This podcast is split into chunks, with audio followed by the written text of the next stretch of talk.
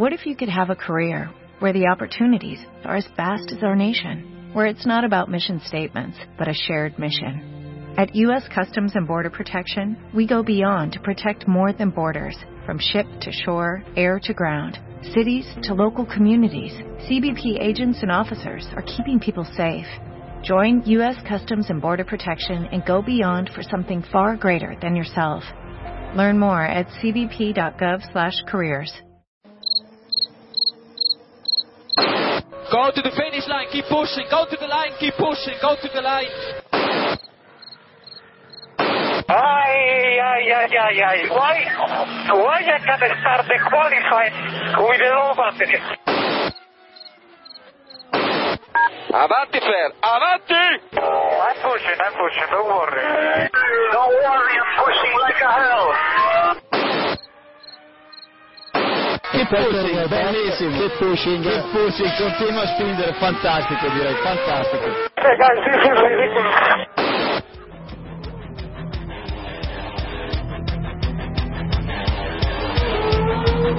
Comienza Keep Pushing, tu podcast de Fórmula 1.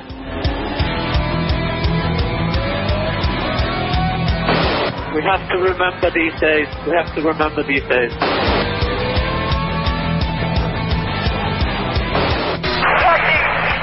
Fucking Raikkonen. What a fucking idiot.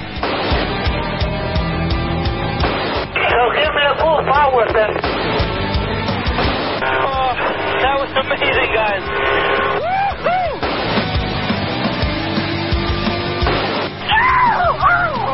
We did it! We did it!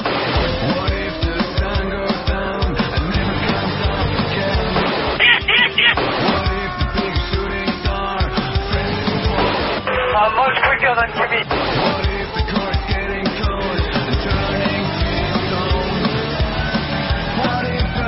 I think you have to leave a space. All the time you have to leave a space.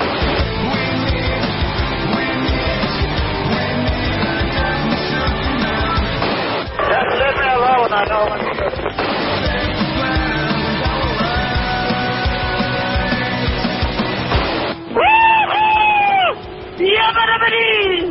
Ring, ding, ding, ding, ding. Hola a todos y bienvenidos al episodio 148 de Keep Pushing Podcast. Este episodio de análisis del Gran Premio de Abu Dhabi, el Gran Premio final de, temporada, que nos dejó muchas cosas interesantes y a la postre un nuevo campeón del mundo, eh, Lewis Hamilton, que se ha hecho con su segundo título, así que ya le podemos llamar bicampeón del mundo. Bueno, para comentar eh, todo lo que sucedió en el circuito de Yas Marina, tengo conmigo hoy eh, por aquí a Diego Otero. Buenas noches, Diego. Buenas noches, Jacobo, ¿qué tal? Y también tengo por aquí a David Sánchez de Castro. Buenas noches, David. ¿Qué tal? Buenas noches. El resto se han borrado. Básicamente, eh, ni Héctor ni, ni Iván eh, pueden estar con nosotros hoy. No sabemos si Iván podrá incorporarse un poquito más tarde, pero de momento vamos a estar ellos dos y un servidor, Jacobo Vidal, que va a intentar llevar esto a, a buen puerto. ¿Sabemos, ¿Sabemos si alguno le ha hecho un follow a la cuenta del, del podcast o algo? Por si acaso hay que anunciar. No me he fijado, pero habría que es, mirar Iván, Iván igual ha hecho ha hecho un follow Iván. su cuenta, sí. Sí, sí. Puede ser. Sí, sí, sí, sí. Bueno, vamos a, a empezar, así que antes de nada eh, os voy a preguntar qué os pareció el, el Gran Premio. Si os lo pasasteis bien o os, os dormisteis, Diego. Eh, a ver, yo creo, yo creo que fue un gran premio un poquito me. Realmente pues, tuve- tuvimos, tuvo su gracia porque se estaban luchando el gran premio final del mundial, tal, así. Este gran premio nos lo ponen a mitad de temporada y nos dormimos. Pero bueno, con a- la, gracia, con la gracia que era el último gran premio, tal, no sé qué, hasta que se terminó de romper el Mercedes de Britney, pues hombre, tuvo un poquitín de chiste. Pero bueno, normalito, yo diría. Yo tengo que confesar una cosa y la voy a confesar públicamente. Eh, para mí fue un gran premio tensísimo. ¿Por qué? Porque me habían pedido un perfil del campeón. Y yo dije, no hago el de Rosberg. No hago el de Rosberg. Esto lo gana Hamilton. ¿Vosotros sabéis el miedo que tenía yo a que se le reprodujeran los problemas de, de Hamilton, en el- o sea, de Rosberg en el coche de Hamilton? Pero hasta, hasta que no entra en meta Hamilton, yo dije, como rompa, me caigo con todo el equipo. Eh, pero bueno. Entonces, atacado viviste Gran Premio. Totalmente, yo de infarto. Estaba aquí que, que no sabéis cómo estaba. Digo, madre mía, ya verás cómo este rompa y me la, y me la arme. Pero, bueno, más aparte, el, eh, el Gran Premio, bueno, pues tampoco fue mucho, pero a ver, que es que es Abu Dhabi, no, no tenemos mucho donde rascar aquí. O sea, es lo que es. No, yo, yo tengo que decir que para ser Abu Dhabi me pareció bastante divertidillo, ¿eh? sobre todo porque, a ver, al principio sí que fue un poco me, pero luego cuando empezaron los problemas de Rosberg, luego esa remontada de botas, esas luchas por ahí por el medio, Massa luego al final intentando ganar la carrera, desaprovechando otra oportunidad y tal, yo creo que, que vamos, que, que me divertí bastante. También eh, supongo que es eso, ¿no? Que estaba la lucha por el título ahí y tal, y aunque Rosberg tenía problemas, pues bueno, a lo mejor un abandono de Hamilton y tal, y eso siempre le da un poquito más de, de emoción, y la verdad es que me lo pasé más o menos bien. Es cierto que no fue nada espectacular, pero bueno, tampoco, tampoco me pareció que estuviera demasiado mal. Eh, en cuanto a esto, nuestros oyentes que habéis votado una semana más eh, en la encuesta que ponemos tras cada Gran Premio, aunque esta semana habéis votado poquitos, pero bueno, eh, os agradecemos igualmente a todos los que los que lo habéis hecho. Pues la opción mayoritaria eh, ha sido que ha sido un Gran Premio normal. El 47% habéis votado que ha sido un Gran Premio mm, normal. Y de hecho la segunda opción, con 35% de los votos, eh, es que fue un Gran Premio aburrido. O sea que bueno, más o menos ahí estamos un poquito de acuerdo, ¿no? Normal aburrido, bueno. Quizás sea yo de los más eh, optimistas respecto a, a este Gran Premio. Y bueno, vamos a empezar ya por. Bueno, primero vamos a hablar un poquito del sábado, ¿no? Porque hubo un par de, de historias que merece la pena comentar. Lo primero es a Pole de Rosberg, que no sé si, si la esperabais, porque Hamilton fue muy bien todo el fin de semana, hasta que llegó el, el sábado, que parece que, que Rosberg le comió un poquito la tostada, ¿no, David? Ha sido la, la tónica habitual del, de la temporada, ¿no? Eh, Hamilton dominó todo hasta, hasta que llegó este sábado y de hecho en la, en la Q1 y la Q2 fue también el, el más rápido, pero en la Q3 en los dos intentos se equivocó. Error propio, o sea, no, no hubo. No, sí, de no pelotazo, hubo- sí. Sí, sí, o sea, no, no hubo ningún problema técnico ni, ni tal, sino que fue un error propio y por eso tenía el enfado que tenía en la, en la rueda de prensa.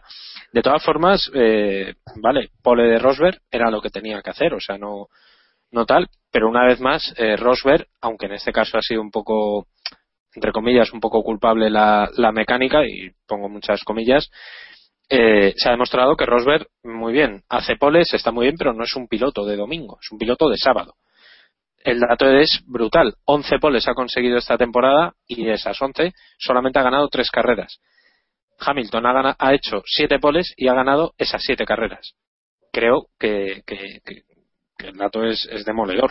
O sea, Rosberg no sabe, o por lo menos no se le da tan bien eh, salir eh, desde la pole y Hamilton cuando sale de la pole y no solo cuando sale desde la pole eh, puede llegar hacia la, la victoria. O sea que, que es demoledor. ya- ya hasta Abu Dhabi, pues eso había convertido muy pocas, ¿no? Entonces, claro, eso ya, ya nos da un poquito la idea de lo que podía, de lo que podía pasar el domingo.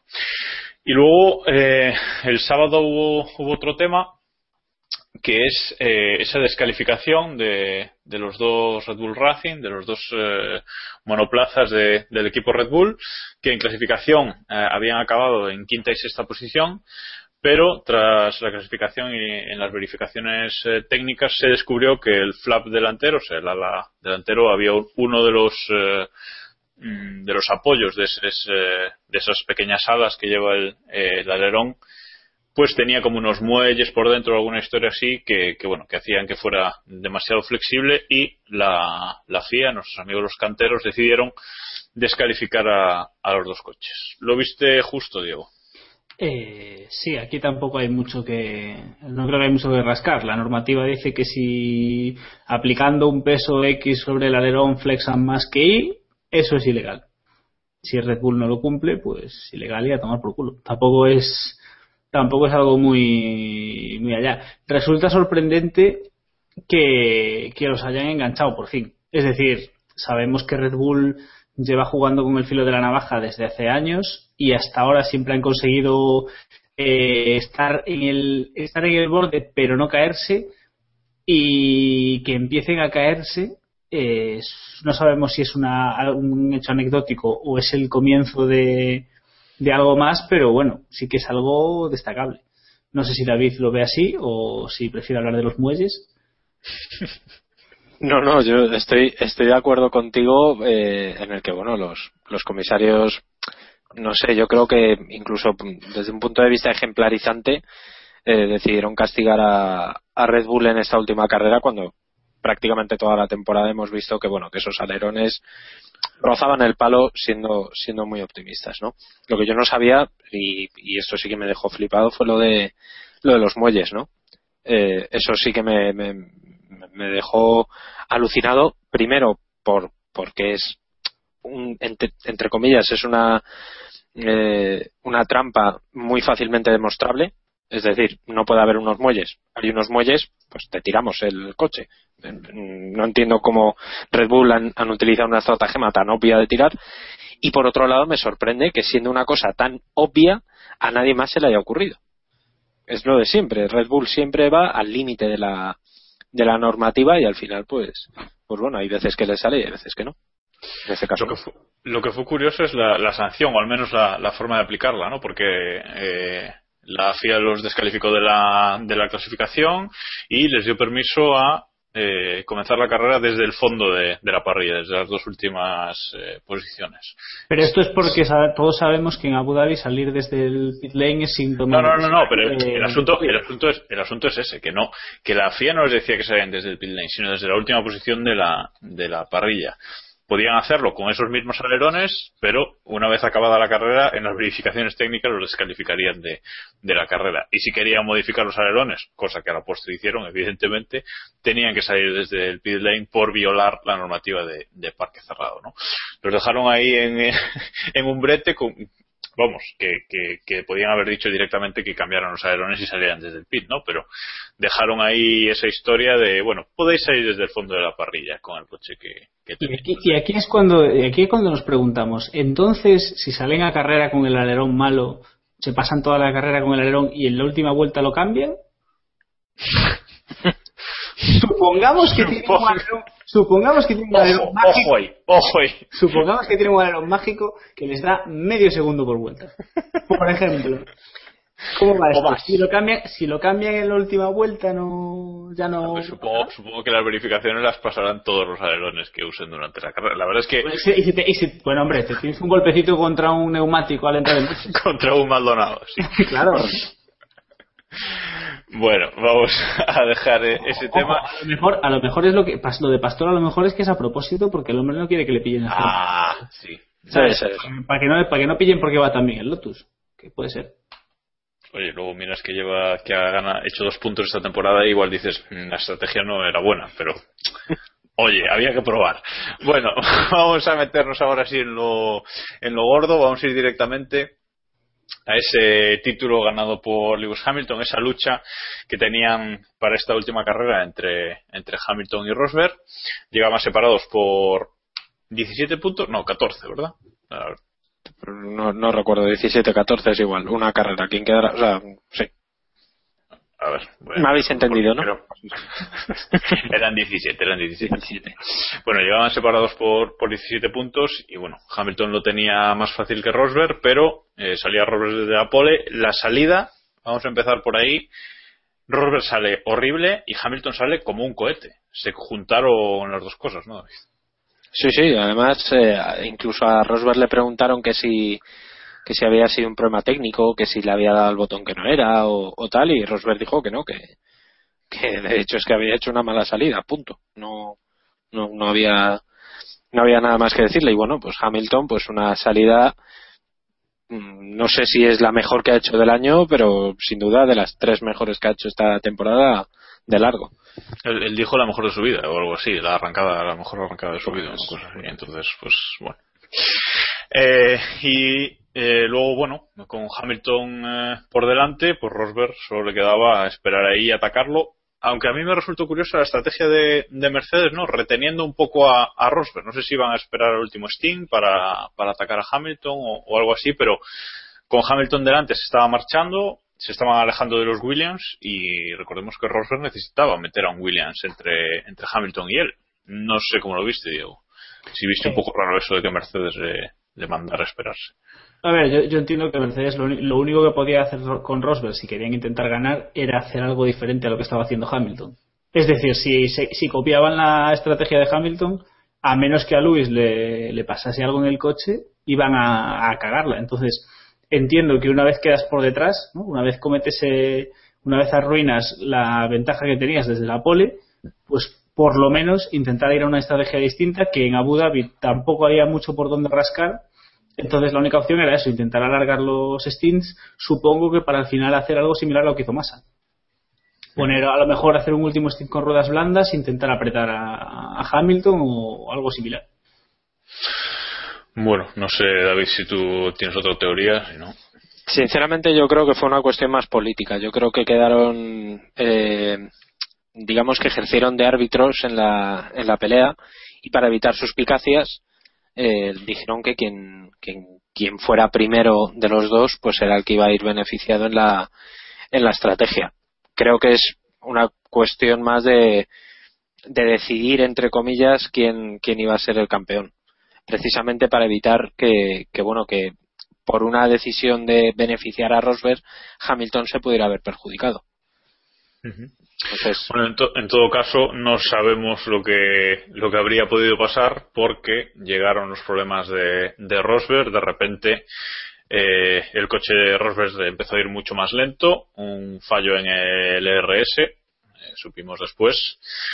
Y bueno, un fallo con el que aguantó eh, en el podio durante unas vueltas, pero luego ya le pasaron le pasaron los dos Williams, acabaron pasando, ya fuera del podio, eh, se mantenía ahí en las posiciones quinta, sexta, séptima, dependiendo de las paradas iba variando un poco, lo cual eh, un abandono de Hamilton o, o que Massa se empotrase contra Hamilton, una historia así, todavía le daba opciones de título, pero eh, un poco más avanzada la carrera ya vimos que, que era imposible y, y incluso eh, creo que acabó la carrera decimotercero, dejadme que lo mire ahora mismo. Mm, Sí, no, decimocuarto acabó, acabó la carrera Rosberg. O sea que, bueno, doblado por su compañero, que decía yo que al pasarlo Hamilton solo le faltó escupirle, ¿no? Para humillarlo un poquito más, porque la verdad es que después de esa diferencia en la salida, esa carrera y, y esos problemas, bastante, bastante dura la derrota para Rosberg, ¿no, Diego? Sí, bastante. La verdad es que fue un poco triste, porque aunque creo que todos aquí esperábamos que ganase Hamilton y todos creíamos que era Hamilton quien lo quien merecía el título, eh, a la postre fue un poco triste la, carrera de despedida de Rosberg y quizás me quedaría de su carrera con ese detalle final de cuando el equipo le pidió que se que entrase en boxes y, y Rosberg dijo que no, que quería que quería terminar la carrera que, que creo que bueno es, eh, es bonito que por lo menos aun sabiendo que no que no tenía nada que hacer pues quisiese quisiese llegar a meta con llevar el coche a meta ¿no? hombre, ya total que, que, que era lo peor que pudiera haberle pasado. Aparte de un accidente, evidentemente. Que se incendiara el coche. la respuesta a esa pregunta en Fórmula 1 es Maldonado siempre Lo Ya, peor que podía pero haber- Maldonado, estaba, ya no Maldonado ya no estaba. bueno Pues, pero lo peor. O sea, podía, podía cruzar por, la- si- por el medio de la si pista. Maldonado en pista, pues se perdía bastante peligro de, de accidente o de tal. Yo eh, quiero decir que, que al final es una pena y yo creo que ha deslucido mucho la, la lucha final por el título que Rosberg no pudiera luchar, por lo menos en pista o por lo menos eh, sin problemas técnicos con, con Hamilton, ¿no? Eh, creo que fue Toto Wolf en, en Movistar eh, Televisión, me parece que fue Toto Wolf quien dijo que, que había sido una victoria, evidentemente estaban muy contentos por, por Lewis Hamilton, pero que se sentía un poco mal, que había sido una victoria un poco agridulce por eso, por, precisamente porque Rosberg en ningún momento tuvo opciones de, de poder pelear con, con Hamilton, porque los problemas en el ERS aparecieron muy pronto. Porque primero fue el ERS, pidió que se lo reiniciaran, desde boxes no, no podía hacer, eh, no podían hacer mucho, y encima luego le afectó el turbo. O sea, no, no fue solamente el ERS, sino que el problema en el ERS acabó eh, derivando en, en otra serie de, de problemas. Sí, es que está, está todo tan interconectado ahí en el Eso motor es. que si te falla el ERS te va a ir fallando todo poco a poco. ¿no? Eso es. Y luego creo, creo no, no recuerdo bien si fue en la, creo que fue en la segunda parada, en la última parada, que tampoco estuvieron muy acertados en el, en el box. En la parada creo que fue bastante lenta y ahí ya se acabó de, de definir todo lo que, lo que tenía que pasar. Y por lo menos Rosberg, pues bueno, viendo que ya le iba a salir todo mal, que, que no había Cristo que eso lo levantara, pues, pues dijo, oye, dejadme acabar la carrera, por lo menos no me hagáis pasar la humillación de tener que entrar en el box y, y ver desde la tele cómo gana mi compañero el, el título mundial. ¿no? Correcto. Eh, bueno, os iba a preguntar, ahora hablaremos de masa, pero sin entrar ahí, ¿creéis que Hamilton tuvo una carrera fácil o no? Yo creo que sí, pero os pregunto a vosotros. Eh, ¿Creéis que tuvo una carrera fácil, Diego? Eh, yo, yo hubo algún momento que me pareció verle, ver que estamos jugando al Pokémon en la pantalla del, del, del volante, pero vamos. ¿Y David? Hombre, difícil no fue, evidentemente no fue la carrera más difícil de la, del año para Hamilton, pero el, el miedo a una rotura eh, siempre estuvo ahí. O sea, creo que eso es inherente en, en cualquier piloto y más en un piloto que se está jugando el mundial y que sabía que si no pasaba nada lo, lo ganaba. Bueno, pues eh, ganó el título eh, Hamilton finalmente, ganó el título con 203 con 384 puntos, perdón. Eh, Nico Rosberg, su campeón del mundo, con 317 y evidentemente Mercedes, que ya era campeón de constructores, pues acaba el año con 701 puntos, dominando más que, que en cualquiera de los cuatro años anteriores que ha dominado Red Bull. O sea que 701 puntos. Eso me parece una auténtica barbaridad de, de puntuación para Mercedes. Y bueno, que sepáis que tenía guardado el corte de la semana pasada en la que todos apostábamos por Hamilton como ganador de, del Mundial, por si, Por si acaso. por si pasaba lo contrario. Pero bueno, en cambio, hoy voy a poner este. The final corner. It's not Rosberg. It's Lewis Hamilton, champion of the world in 2014. This time, it's hammer time. Lewis, thank you very, very much for not letting or making the British public sweat. You are an absolute legend. Well done, mate.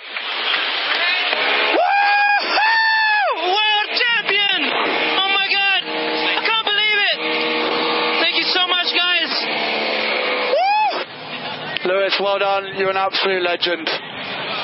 Bueno, ahí estaba esa, esa celebración de Hamilton, esa alegría por su, por su segundo título. Eh, pero antes de pasar al siguiente tema, eh, queremos hablar también de un gesto que tuvo Rosberg y que le, que le honra. David, ¿quieres comentarlo? Sí, a mí me pareció que hay que hay que ser muy valiente porque hay que tenerlos muy bien puestos de mantener la compostura, ponerte el mono, subirte la cremallera, ponerte la gorra y subir al antepodio a darle la mano al piloto que, que te ha ganado el, el mundial y en la última carrera, ¿no? Delante de todas las cámaras, aunque por dentro te esté hirviendo la sangre por, por haber perdido el mundial, creo que el gesto de, de Rosberg de ir a darle un abrazo a su amigo y bueno, eh, ex amigo, lo que, lo que ahora mismo sea, que no lo sé bien. Ahora volverá a serlo, supongo. Me imagino, me imagino que sí, o hablarán o, o tal, pero quiero decir que me pareció uno de los gestos más bonitos que yo he visto en, en Fórmula 1 en los últimos años. Me pareció espectacular porque Rosberg no tenía ningún, ninguna necesidad de ir. Si no hubiera subido, nadie se lo hubiera echado en cara. Y en cambio, si quiso, pues bueno, felicitar a su compañero y, y, y reconocer el mérito que ha tenido, que ha tenido Hamilton este, este año. Bueno, pues evidentemente un gesto muy, muy bonito de Rosberg.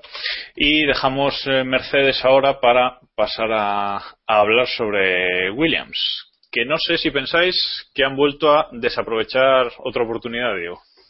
Eh, yo creo que yo creo que esta vez no. Creo que por mucho que, todos un poco quisimos que Massa, aunque solo fuese por volver a ver a Williams en lo más alto del podio, muchos quisimos que Massa llegase, eh, en ningún momento creo que, que eso fuese factible. De hecho, eh, Hamilton estaba echando su partida en el coche y eh, estoy convencido de que si Massa realmente se hubiese acercado, Hamilton podía haberlo dejado atrás en un par de vueltas. Y además, estaba, para, para que Massa hubiese ganado, no sé si somos conscientes de que estábamos hablando de que Massa, Felipe Massa, tenía que ser capaz de adelantar a Lewis Hamilton. que es un factor que creo que la gente no, no calculó del todo. Sí, tenía, no, no solo era llegar, había que luego. Había que pasar, pero bueno, creo que, creo que hay que aplaudir a Williams por haberlo intentado. Creo que fue una decisión valiente. Creo que por una vez no podemos decir nada malo de Massa porque hizo una buena carrera, hizo lo que tenía que hacer y exprimió el coche cuando tenía que exprimirlo. Pero en el fondo, y aunque la ilusión hubiese sido que, que lo hubiese conseguido, creo que la carrera era de Hamilton, salvo un problema mecánico que apareciese por medio. No, yo, yo opino igual, pero um, hay quien comenta que quizás si la última parada hubiesen Ah, parado sí. un poquito antes y poner los eh, super blandos un poquito antes, quizás hubiesen podido hacer algo, David. Yo creo que sí. Yo creo que Williams volvió a pecar de lo que hemos visto toda la, la temporada. De, son muy de pájaro en mano y quizá yo en esta carrera me lo hubiera jugado un poco más. Un poco más. Quizá eh, igual no, no, no hubiera cambiado mucho, ¿no? Porque, porque bueno, Massa no hubiera llegado a, a, a- creo eh, que no hubiera llegado a, a rebatirle la, la victoria a Hamilton, pero posiblemente hubiera llegado más cerca o quizá, bueno, pues ante un e- eventual problema de Hamilton hubiera podido aprovechar y estar más cerca, ¿no? No se le puede achacar nada a, a Massa en esta carrera. Yo creo que lo hizo todo bien y quizá, pues bueno, pues ese pequeño detalle de, de Williams que nuevamente, como bien dice yo, hubiera entrado un poco antes. Bueno, pues eh, en cualquier caso, carrerón de, de masa, hay que, que decirlo. Y Bottas también hizo un carrerón, pero en la salida hizo un Weber, ¿no, Diego? El espíritu de Mark Webber, que si mal no recuerdo andaba por el paddock, eh, Sí, señor. pues siempre tiene que estar presente, ¿no? Eh, hizo un saludo, hizo, tuvo ahí un guiño con Rosberg, tuvo ahí un guiño con Botas, un poco, el, el recuerdo de, para que no nos olvidemos de, de sus habilidades. Una pena, porque creo que, que Bottas, si Botas no hubiese cometido ese error, quizás primero hubiese seguramente conseguido el- esa segunda posición en la carrera y a lo mejor si hubiese tenido ese poquito más que hacía falta para apretar un poco más a Hamilton, pero pero en fin, nos- creo que es mejor quedarnos con el mundial que ha hecho el, el finlandés, que es bastante destacado y esperar que el año que viene siga, siga su progresión y no se frene. Por lo menos dio un poquito de espectáculo en carrera, ¿no? Sí, no, la verdad es que la salida de botas fue incomprensible. Yo todavía estoy pensando qué carajo le, le pasó, porque se quedó clavado. Eh, Octavo estaba en la primera vuelta, creo recordar. Sí, sí, sí, o sea, es que se quedó fatal y además luego no, no solo fue la salida, sino que es que la primera vuelta se vio totalmente sobrepasado. La verdad es que desconozco si, si tuvo algún problema técnico, porque ese coche no, no creo que estuviera bien del todo. No lo sé, pero no, no lo creo.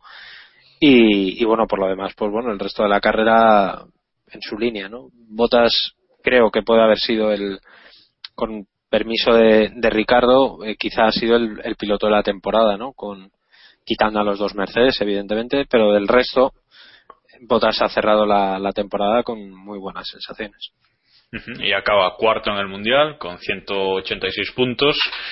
Y en cambio su compañero Felipe Massa ha acabado con 134 en séptima posición, ¿no? con lo cual es eh, una diferencia de más de, de 50 son 52 puntos de, de diferencia que son más de un Abu Dhabi, o sea que ya es una diferencia considerable, con lo cual, bueno, pues evidentemente muy buena muy buena temporada de, de botas. Y vamos a pasar ahora a hablar de otro que, que hizo un carrerón que es Daniel Ricciardo, porque saliendo desde el pit lane por detrás de Sebastian Vettel, acabó la carrera en cuarta posición eh, y bueno, muy por delante de, de su compañero, casi más de 30 segundos eh, por delante de, de Vettel que acabó que acabó la carrera octavo finalmente. No, David, un carrerón de, de Ricciardo. Yo es que de repente lo vi cuarto y digo, mm, ¿qué hace este chico por ahí? No, o sea, no, No, no, la verdad es que, bueno, Ricciardo en, en su línea de- del año, ¿no? Hablábamos de Botas como una de las alternativas del año, como uno de los grandes pilotos, sin duda alguna, el otro es, es Ricciardo, y la verdad es que Red Bull lo hizo muy bien. Eh, una estrategia nuevamente perfecta para el, para el australiano. Esto no quiere decir que perjudicaran a Sebastian Vettel, que van a estar los piel finas a tirarse al cuello. No, yo digo que la estrategia con Ricciardo le salió perfecta y luego el propio australiano estuvo brillante, no se metió en peleas excesivamente agresivas. Eh, aunque bueno, se las tuvo con, con Jan-Eric Bernier sorprendentemente, porque yo no me esperaba esa agresividad por parte de Bernier para defender la posición con Ricardo, pero... Parece que el año que viene no va a estar en todo roso, definitivamente, ¿no? No tiene mucha pinta después de lo del otro día, no sé, o vamos, le faltó darle un volantazo, yo me quedé, me quedé alucinado. Pero bueno, eh, Ricardo muy bien, eh, en general muy bien y como dices, pues bueno, nuevamente metiéndole bastante a, a, a Vettel.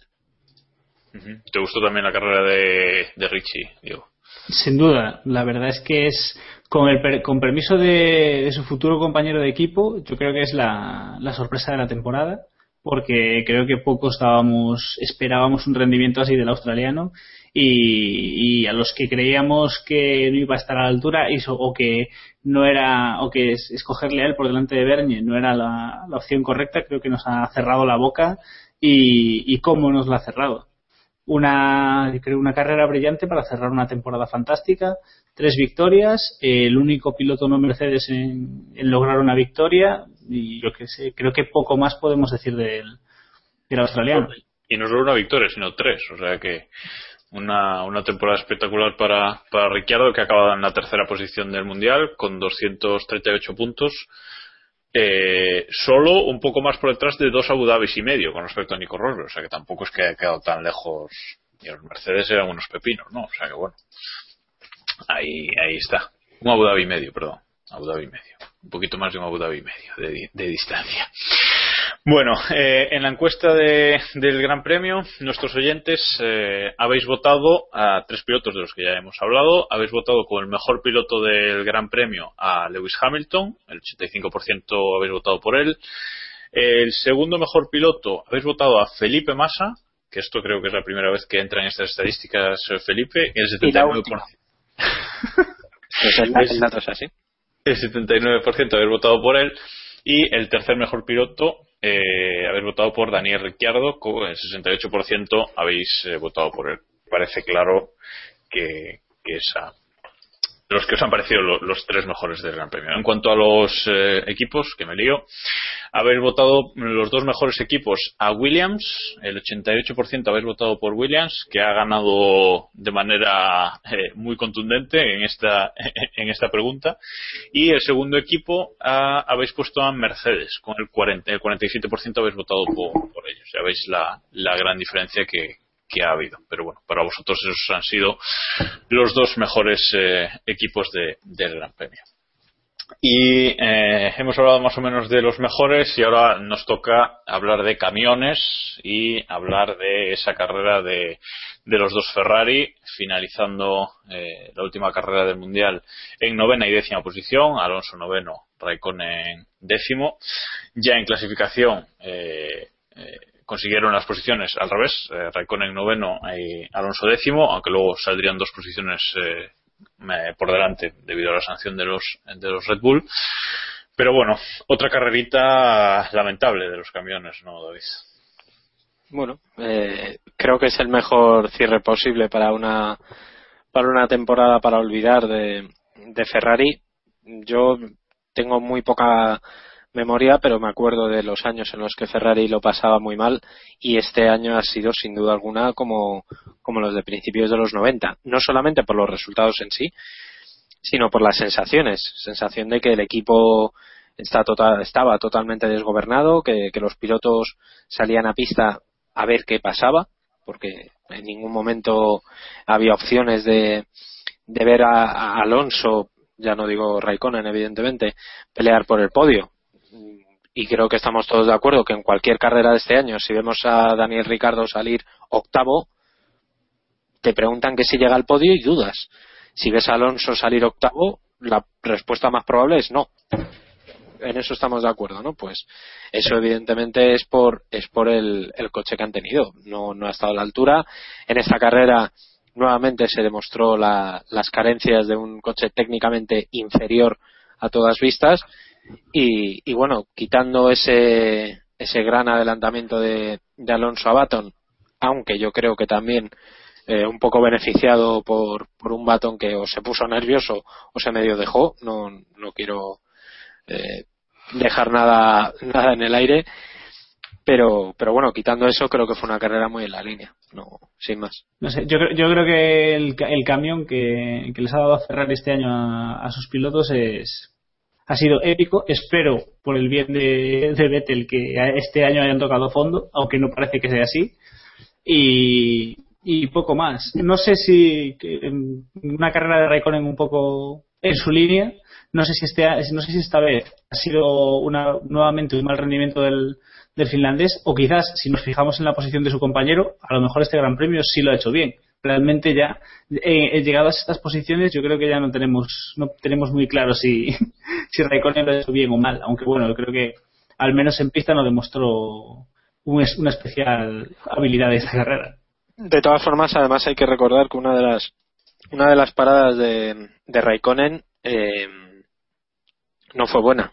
Eh, no, no por culpa de él, sino que tuvieron un, un problema a la hora de cambiarle una rueda, creo recordar, y, y perdió bastante tiempo. O sea que vamos a, a compensar un poco un lado un lado por otro. Pero pero bueno, eh, en términos generales una despedida de un año de Ferrari eh, tróspidamente lamentable y, y, en fin, eh, otro Sí. año será. Que lo, lo, lo hablaremos supongo que después, pero bueno, Ferrari promete darnos una- unas temporadas preciosas. No sé si nuestro señor director quiere hablarnos ahora sobre el fascinante debutante Will Stevens o comentar. No, sí, os iba, os iba a decir porque lo iba a enlazar porque ese, ese enfado de, de Fernando con, con, con el Caterham de Will Stevens, viendo que su Ferrari en, en recta, en velocidad punta, era más lento que, que, que Stevens, eso, vamos, eso fue un momentazo de, de la carrera. Y que lo escuchamos, si, si queréis. Who is this Caterham? He's the new boy, the new boy. A lot to learn for him. A lot, a lot to learn. Pues ahí está, ¿no? Ese, ese enfado que, que no sé qué quería Alonso que aprendiera Stevens, ¿no, David? Porque mm, él estaba corriendo, no iba doblado, no tenía vuelta perdida. Yo creo que fue más por, por la impotencia propia de, del momento, ¿no? Y de verse imposibilitado de, de pasar a un Caterham y porque yo creo que Alonso le, le sobrevoló el fantasma de Vitaly Petrov en el momento en el que vio a un, a un coche delante suyo estorbándole y tal. Yo creo que le, vinieron fantasmas del pasado eh, en ese momento. De todas formas, yo quiero lanzar una, romper una lanza a favor de Alonso y es que no es raro que los pilotos se quejen de pilotos más lentos aunque estén luchando por posición. O sea, es verdad que en este caso, pues bueno, nos fijamos en, porque la diferencia entre un Ferrari y un Caterham, aunque solamente sea histórica, es, es notable. Pero yo pongo en esa posición a Grosjean y a Chilton y yo me imagino que Grosjean se queja igual de Chilton. Exactamente en la misma posición y no son dos pilotos evidentemente que luchen que luchen por nada más, ¿no? Entonces yo creo que, que bueno que también tenemos que entender que cualquier piloto en la situación de Alonso más que probablemente hubiera hubiera reaccionado muy parecido.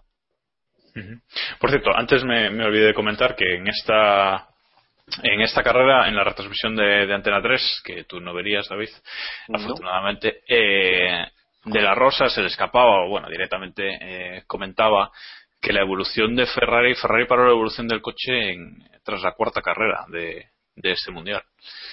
Entonces, claro, te da un poquito idea de, de lo que ha tenido que sufrir eh, tanto Kimi como Alonso este año en, en Ferrari, Pues- con un coche que no ha evolucionado prácticamente nada y que pararon la evolución ya centrándose en el año que viene directamente.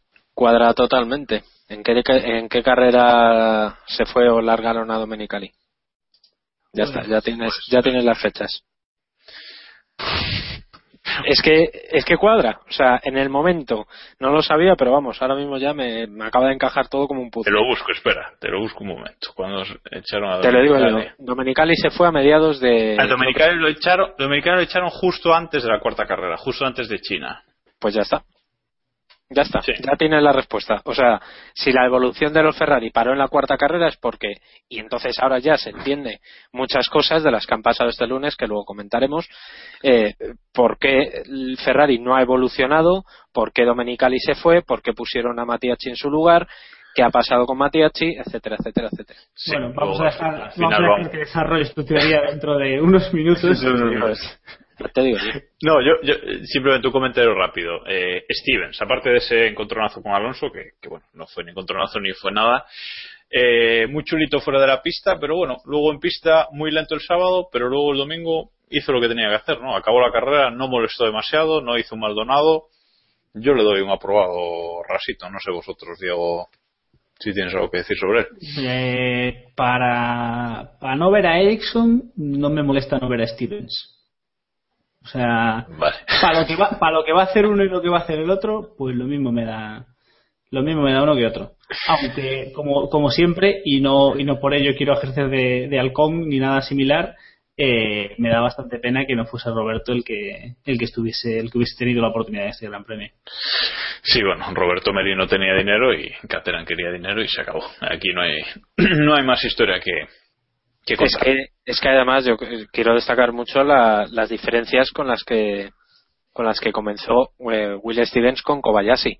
Que vamos a ver, que Kobayashi nos hace risa y todo lo que queráis, pero Kobayashi es lo que es. Rápido, rápido, pues hombre, pues no.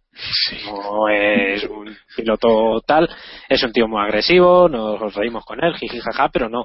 Stevens eh, empezó yéndose tres segundos más lento que, que Kobayashi, luego esos tres segundos se acabaron convirtiendo en segundo y medio, luego fue medio segundo y luego, bueno, ya el domingo por fin se dio cuenta de que, o bueno, se dio cuenta, o mejoró, o encontró más el, el tono al coche y se quedó muy cerca de Kobayashi. Mm, Bueno, la Para- pena, la pena es que Kobayashi abandonase para ver realmente dónde habría quedado. Claro, o sea, que quiero ver, me, me refiero a lo que es ritmo de carrera puro, Sí, sí, sí. las vueltas al final, si es verdad que estaban algo más parejas, ¿no?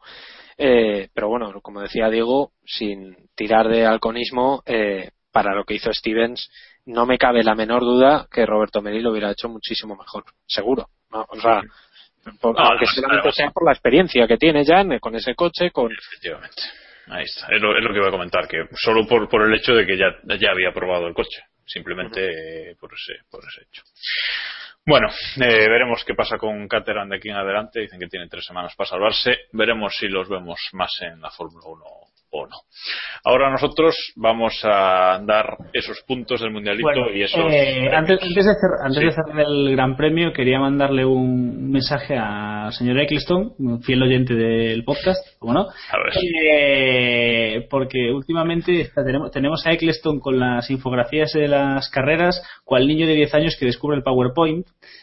Y quizás debería empezar a, a- a cortarse ligeramente. Que está muy bien que sean capaces de imprimir los anuncios en las curvas, que, que está bien, pero ya lo de ver a Hamilton, a un Hamilton de 10 metros en las curvas de los circuitos, empieza a resultar un poco exagerado. Oye, y, mientras solo, y mientras solo sea uno, pero cuando eran los tres, Vettel, Alonso y Bottas ahí juntos, eso acojonado, ¿eh? da un poquito de miedo, sí.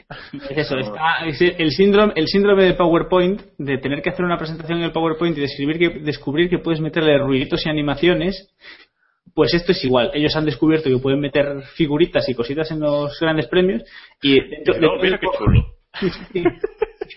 miedo me da lo que pueden hacer el año que viene como sigan en esta profesión. Sí, sí, la verdad es que está empezando a, a dar un poquito de miedo la cosa. Por cierto, antes de pasar al mundialito, mm, David, ¿Stevens still faster than Chilton o le anda ahí? No les hemos visto. Eh, yo creo que ahí, ahí le andan, ¿eh? Ahí, Bueno, pero ahí le lo- andan. como Chilton no estaba, vamos a decir que sí. Sí, hombre, claro, a ver, ante la duda, evidentemente cualquier cosa es still faster than children.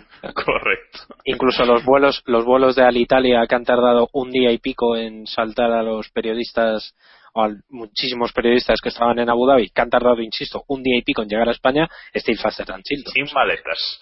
Sin Bueno, maletas. Vamos a, vamos a dar eh, nuestros puntos. El Mundialito.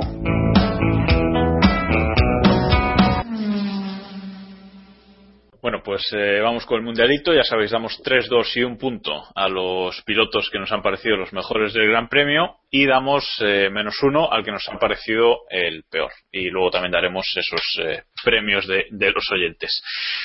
Bueno, vamos a empezar por el menos uno. Quiero solo el, el menos uno. Diego, ¿para quién es tu menos uno en este? Esto, pero esto no era un menos dos, este. un poco- Ah, es cierto, es cierto. Perdón, perdón, perdón. Este fin de semana está- damos 6, 4, 6, 4, 2 y menos 2 puntos, correcto. Bueno, eh, me había olvidado del tema. Como El no, menos dos. El menos dos. Como no, como creo que no hay un piloto que haya destacado por hacerlo mal, porque la verdad es que a Rosberg no le podemos echar la culpa, aunque me gustaría, que creo que le voy a dar un premio a toda la temporada a mi querido Kimi Raikkonen por menuda, menuda temporadita que nos ha dado. Esperemos espera. Que, el año, que el año que viene esté más tranquilo. Espera que la vamos a liar. Eh, David, tú menos 2. La verdad es que el argumento que ha dado Diego me pone un poco, pero eh, eh, es que es complicado porque la verdad es que este, este Gran Premio yo no he visto a ningún piloto exageradamente malo. Siempre está Maldonado. Tampoco. Siempre está Maldonado, hombre, siempre está Maldonado. No, hombre, Maldonado no, coño, para una vez que no, que no se estrella ni, ni la, la piñan ni tal. Pero se ha eh, hecho un magosto con el coche. Bueno, Es verdad, no hemos, no hemos hablado del coche ahora, ahora, ahora, ahora vamos a hablar. es que Maldonado requiere su propia sección. Que se. Eh, pues sí, es que no sé, os juro que no, no tengo ni idea a quién dárselo. Eh, no sé, a Stevens, porque me cae mal. No lo sé, o No, sea, está en el mundialito, no vamos a meterlo ahora porque no. no, no, no vale darle menos dos a Stevens. No, Stevens bueno, no. pues a Sutil. Es que no lo sé. O sea, No, no, no, no, me vale, me vale. Sutil, como. pero por, por dárselo a alguien, o sea, Sí. no, pues bueno, porque no lo Vale. desde hacía mucho. Pues yo le voy a dar el menos dos a, a Maldonado, o sea, porque esa barbacoa, es acabar, acabar el año así es espectacular. O sea, Joder, tío, pero si no es culpa suya. Diego le ha dado un premio a toda la temporada a Raikkonen, pues yo le doy un premio a toda la temporada a Maldonado. Le, hago negativos los puntos que ha conseguido. Ya está, ha conseguido dos puntos, yo le doy menos dos. No pasa nada, ya, ya está. Menos dos a Maldonado. En cuanto al premio Bandera Negra de los oyentes, eh, la opción más votada ha sido que nadie lo merece. El 50% habéis votado por esa opción. Pero la segunda opción eh, más votada ha sido Pastor Maldonado, efectivamente, así que no soy el único loco. así que con un 15%, 15 de los votos. Así que bueno, queda desierto, pero ahí Maldonado al palo. Y ahora sí, 6, 4 y 2 puntos, Diego.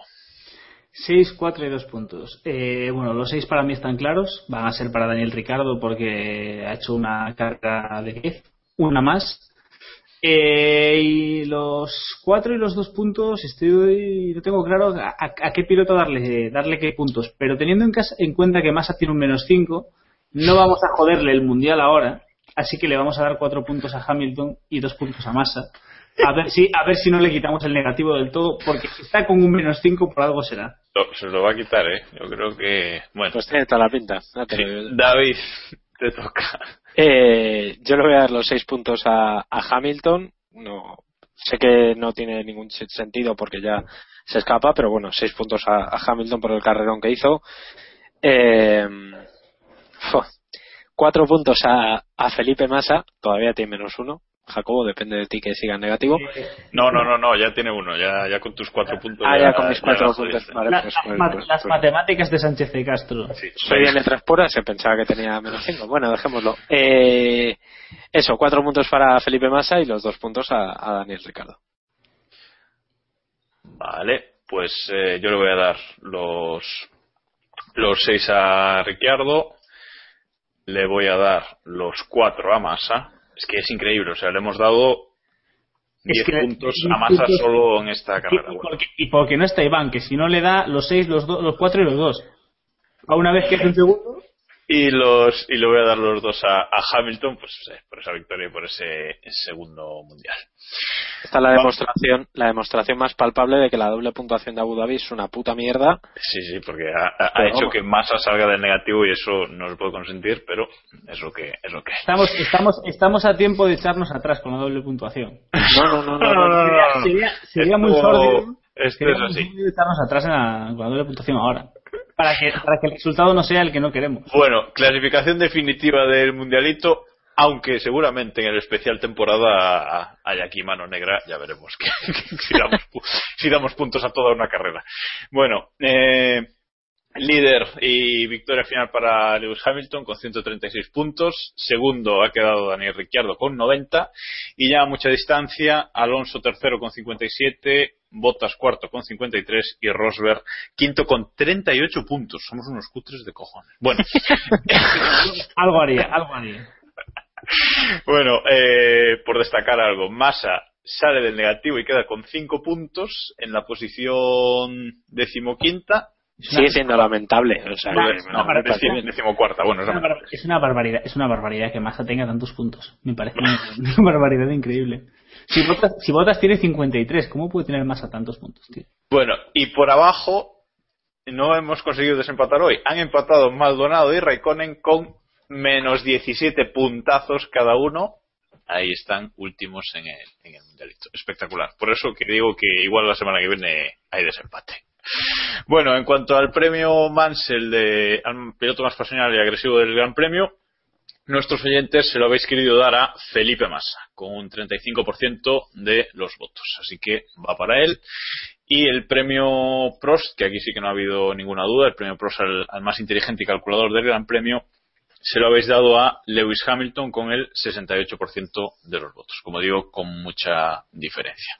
No quería repasar los votos individuales de cada uno, pero eh, me gustaría, David, que me justificases ese premio Mansell a Bernie.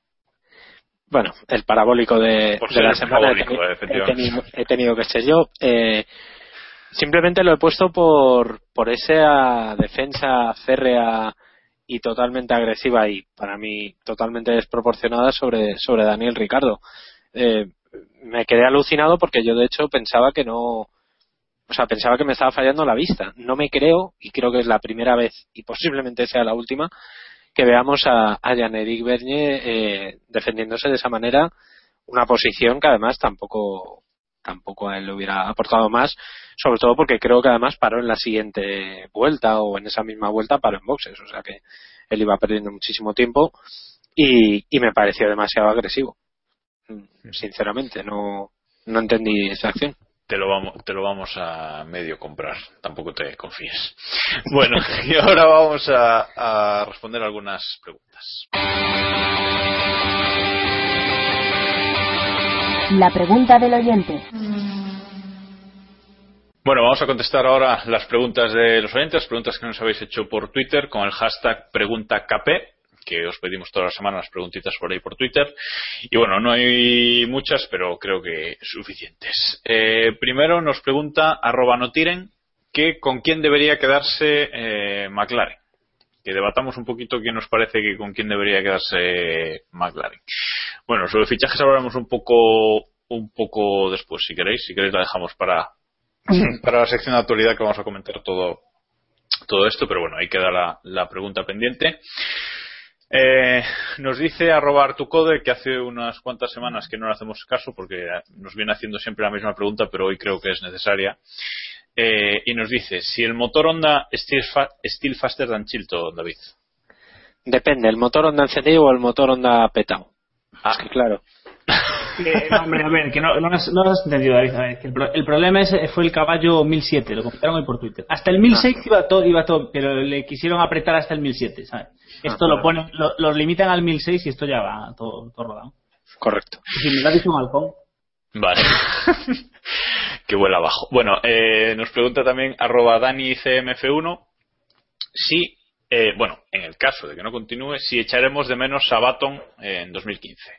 Pongámonos en la tesitura de que no sigue en la, en la Fórmula 1. Loco, no, oh no, ¿cómo puede ser? Estás.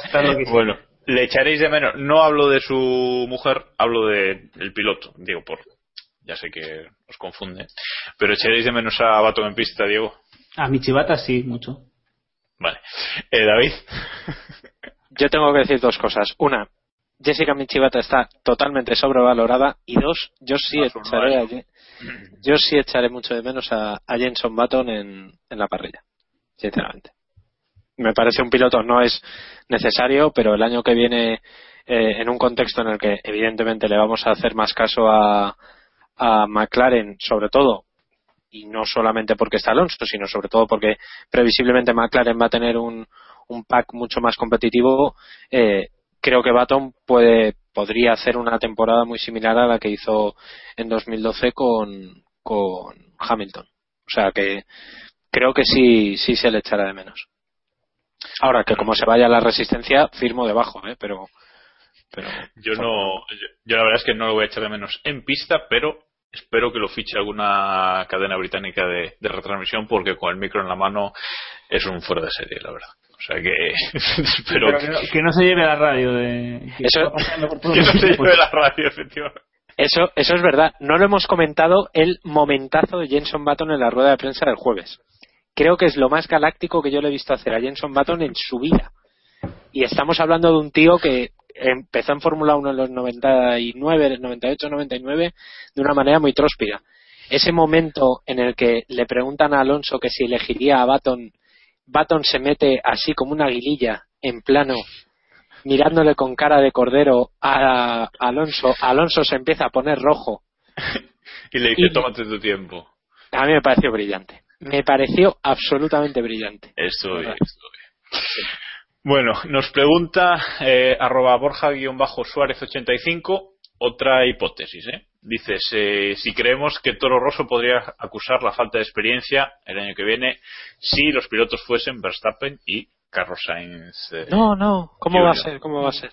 Bueno, eh, simplemente, sin- simplemente decir que Toro Rosso ya, ya sabe lo que es tener dos pilotos sin experiencia, ¿eh? O sea, Bernie y Ricciardo, aunque Ricciardo algo tenía, también eran dos pilotos prácticamente sin experiencia en un equipo nuevo. No sé cómo lo veis, tío. Eh, bueno, me da mucha pena tener que hablar tanto sobre el mercado de pilotos sin Iván, porque sé que es un tema que le apasiona. Pero. Sobre todo hoy, es que, bueno, en fin. Eh, pero bueno, más allá de eso, no sé, creo que Toro Rosso, ellos sabrán lo que hacen. Yo, de yo conservaría a un, a un piloto veterano al menos durante media temporada, pero, pero bueno, ellos sabrán. Realmente, si Toro, si Toro Rosso vale para lo que vale, pues les da igual quedar quintos, terceros que últimos. Se supone que esto es para foguear pilotos y quemarlos. ¿no? Mm. Es que, es que precisamente ahí está la clave. Yo creo que no, no van a achacar la, la inexperiencia, primero porque, eh, bueno, ya son pilotos que no vienen, o sea, que ya han estado rodando mucho, eh, que son pilotos con bastantes kilómetros y que no son tan novatos, entre comillas, como lo fueron otros en el pasado. Me viene a la cabeza Jaime Alguersuari, que se subió con cero kilómetros en un Fórmula 1 en, el Gran Premio de, de Hungría, creo que fue, ¿no? Cuando debutó. Entonces, creo que para lo que necesita Toro Rosso y para lo que es Toro Rosso, a mí me parece perfecto que, que suban a, a Verstappen y a Sainz, a Sainz Jr. Dicho lo cual, si pensamos en el rendimiento puro del equipo y en las posibilidades del equipo, yo dejaría a Bernie, evidentemente. Bueno, y la última pregunta. Bueno, arroba marcotf1 nos hace dos preguntas que, bueno, no son para responder aquí, ya se las responderemos.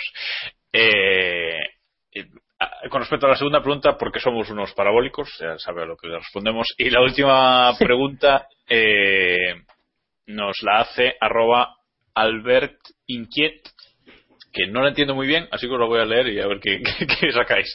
Dice, ¿se la ha colado Mercedes a Rosberg mientras todos creíamos que le iban a dar a Hamilton? No sé qué entiendes tú, David, por ejemplo. A ver, espera, ¿se la ha colado Mercedes a Rosberg mientras todos creíamos que, se, que le iban a dar a Hamilton? Que se la iban a jugar a Hamilton, supongo. Sí, entiendo, entiendo que sí. Eh, no, yo no creo que Mercedes le haya hecho nada a Rosberg. O sea, yo entiendo que es porque él, él pregunta que si creemos que, que iban a, que Mercedes iban a puentear o a putear a, a Hamilton por el hecho de que Rosberg fuera alemán o algo así. ¿no? Sí, sí, supongo que va en ese sentido. La... Yo creo que va en ese sentido. No, yo creo que no. Yo creo que, que Mercedes ha hecho lo que debía y al final, incluso yo creo que es que no han decidido entre sus dos pilotos. A Rosberg le dieron el toque cuando lo de Spa y, y creo que cumplió y desde entonces Rosberg psicológicamente él mismo se ha hundido. O sea que. Bueno, pues eh, está claro, acabamos con las preguntas y vamos ahora a repasar nuestra liga. La Liga Keep Pushing.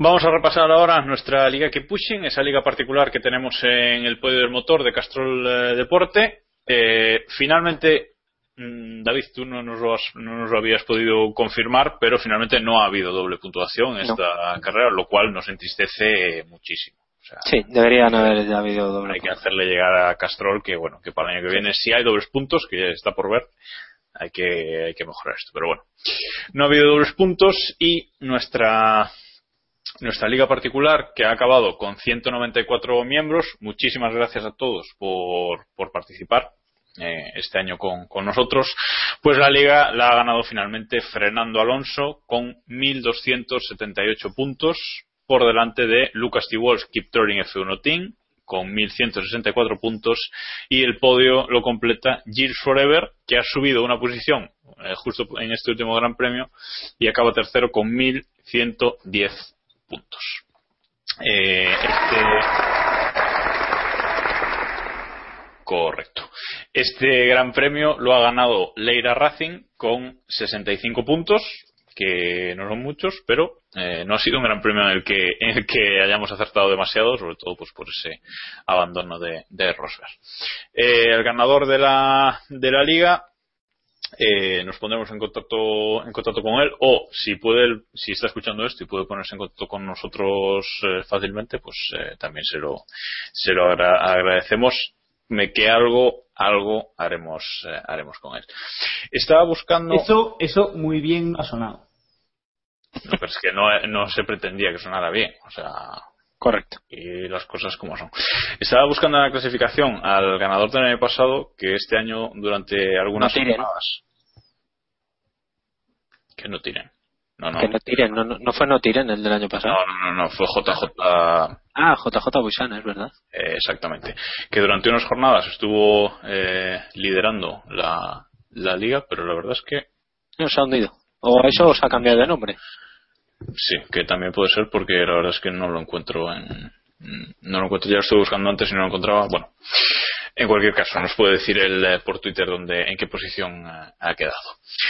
Así que nada, eh, eso, gracias por participar. Y en la liga particular de los miembros de, de este programa ha ganado finalmente Héctor con 961 puntos, aunque le he recortado eh, esta semana algo, pero no ha sido, no ha sido suficiente.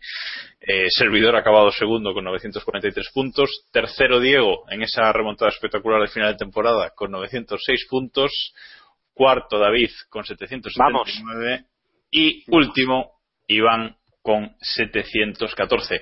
Ha superado los 700 puntos finalmente. Tampoco, bueno, Sí, la última carrera ya hacia el límite, pero Hay que defender a Iván, teniendo en cuenta que lleva yo no sé cuántos grandes premios apostando por victorias de los Williams o doble no, no, podio de en, los en Williams. este no, pero bueno. Eh, no, en este ap- apostó por doble podio y acertó, pero eh, que, teniendo en cuenta las apuestas que hace hay que darle, tiene mérito.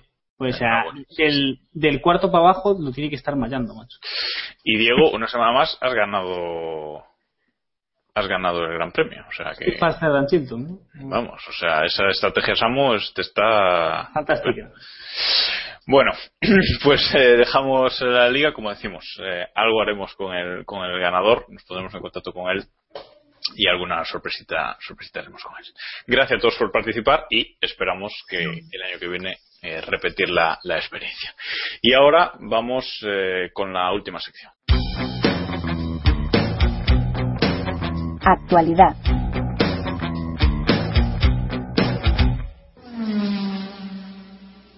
Bueno, pues vamos a repasar la actualidad, que este fin de semana ha habido mucha tela que, cortar en cuanto a, a la Silly Seasons sobre todo. Pero eh, antes me gustaría destacar una cosa de la clasificación de, del Mundial de Pilotos eh, final, y es que, bueno, repasamos las cuatro primeras posiciones antes, pero en el quinto puesto ha quedado Sebastián Vettel con 167 puntos y en el sexto Fernando Alonso con 161 puntos. Eh, una de las peores temporadas de, Fernando Alonso eh, de los últimos años, bueno, por no decir eh, la peor. Y Diego, tienes un dato ahí que querías destacar, me parece.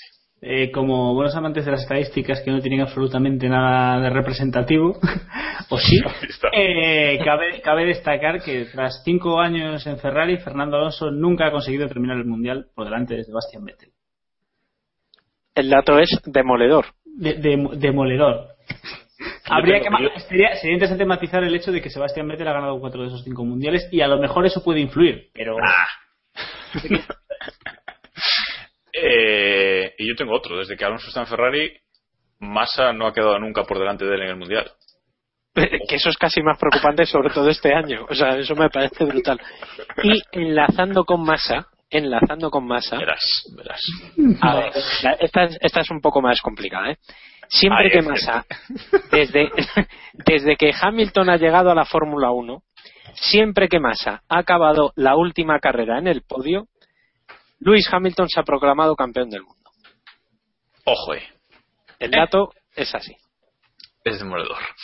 Bueno, y dejamos esta sección de estadísticas chorras atrás para centrarnos ahora sí en, en la actualidad. El jueves, que corregidme si me equivoco, el Jueves, jueves desataba la Silly Season por fin, eh, totalmente. Cerca de la, sobre la una, eh, una y media creo, eh, Ferrari anunciaba, no, a las dos de la tarde creo que fue. Mm, bueno, ahora ya estoy perdido con las horas, hubo tanta cosa ese día. Bueno, eh, sea como fuere. Eh, Fernando, eh, digo, Ferrari eh, de cara al mediodía anunció que Fernando Alonso dejaba la, escudería después de cinco temporadas, eh, mutuo acuerdo, le quedaba un año de contrato en teoría, y que Fernando se iba y como media hora después eh, anunciaban que Sebastián Vettel eh, y Kimi Raikkonen serían su alineación de pilotos para la temporada eh, 2015. Hoy, en la primera jornada de test de, Abu Dhabi, que está disfrutando en, que se está celebrando en Jazz Marina, Vettel ya, ya ha estado con la gente de Ferrari vestido de, de calle, ya ha estado con, con su nueva familia pues eh, trabajando y parece que se ha quedado de nuevo hasta tarde en el box, bueno, hablando con los ingenieros, etcétera, que ya está ahí integrándose con, con Ferrari.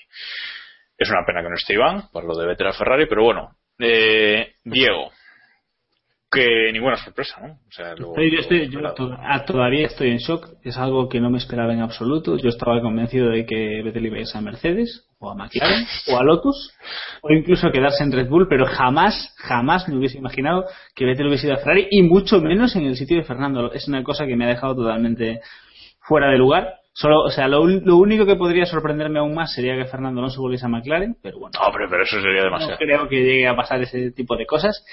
Eh, pues nada, que ya era hora que lo, que lo soltasen de una vez, porque era un poco cansino ya el jueguecito este de, de estarse callados porque sí.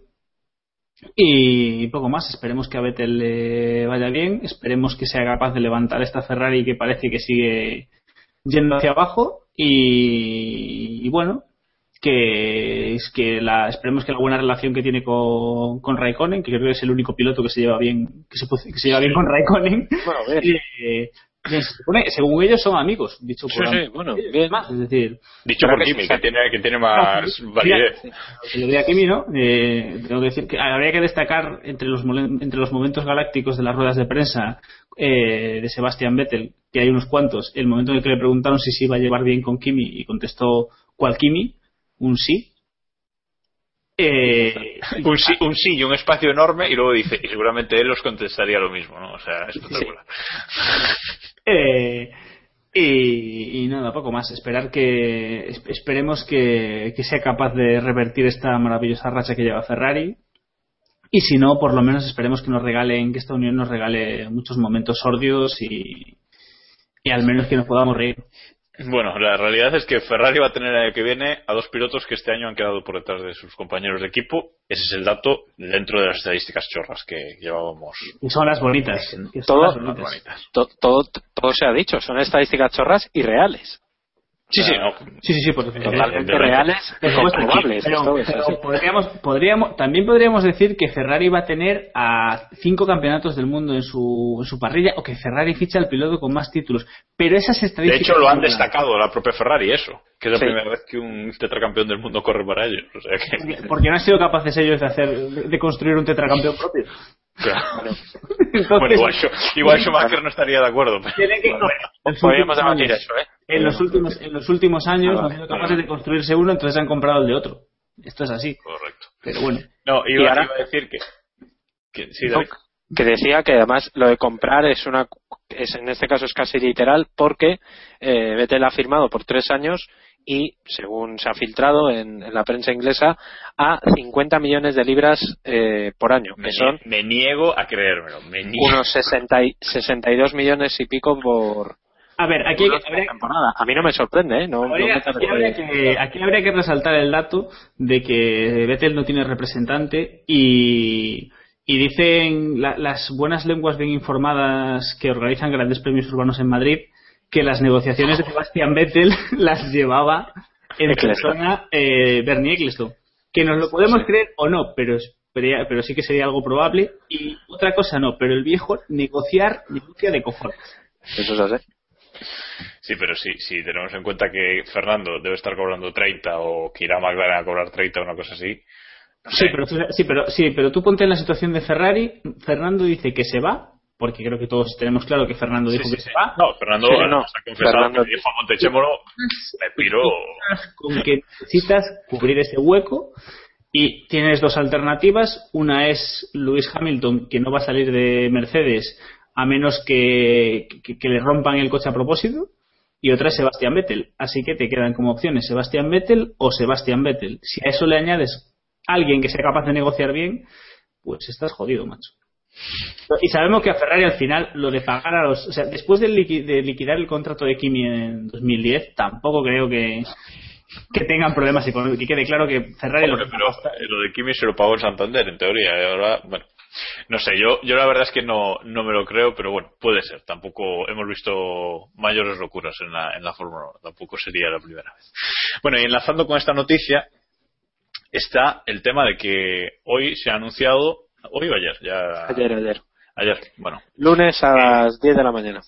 Vale, pues que llega bien, sustituye a Mariachi en, en Ferrari. Y esto te voy a dejar a ti, David, para que nos cuentes lo de antes, tu teoría y tus historias. Vale. En un Y que momento. digas el nombre, y que digas el nombre real de Llega Bien, porque para Llega nosotros Bien. Llega Bien, pero Totalmente. Bueno, el reinado de Marco Mariachi, o Marco Matiachi, como sus padres le llamaron, eh, incorrectamente. incorrectamente, totalmente, eh, empezó en abril. Decíamos antes que Domenicali se fue en abril, o le largaron en abril, que es justo cuando, eh, según me habéis comentado, Pedro de la Rosa afirmó que habían dejado de evolucionar el coche. Vale. De esta forma ya cuadra todo. El coche se deja de evolucionar en el momento en el que se dan cuenta que el coche de este año no vale un carallo. Dicen, ¿quién es el responsable? Estefano Domenicali. Domenicali, a la calle. ¿Quién subimos? Subimos a Matiachi. Matiachi no se entera de una mierda de qué va la Fórmula 1. Básicamente. Matiachi llega y dice, ¿y esto qué es?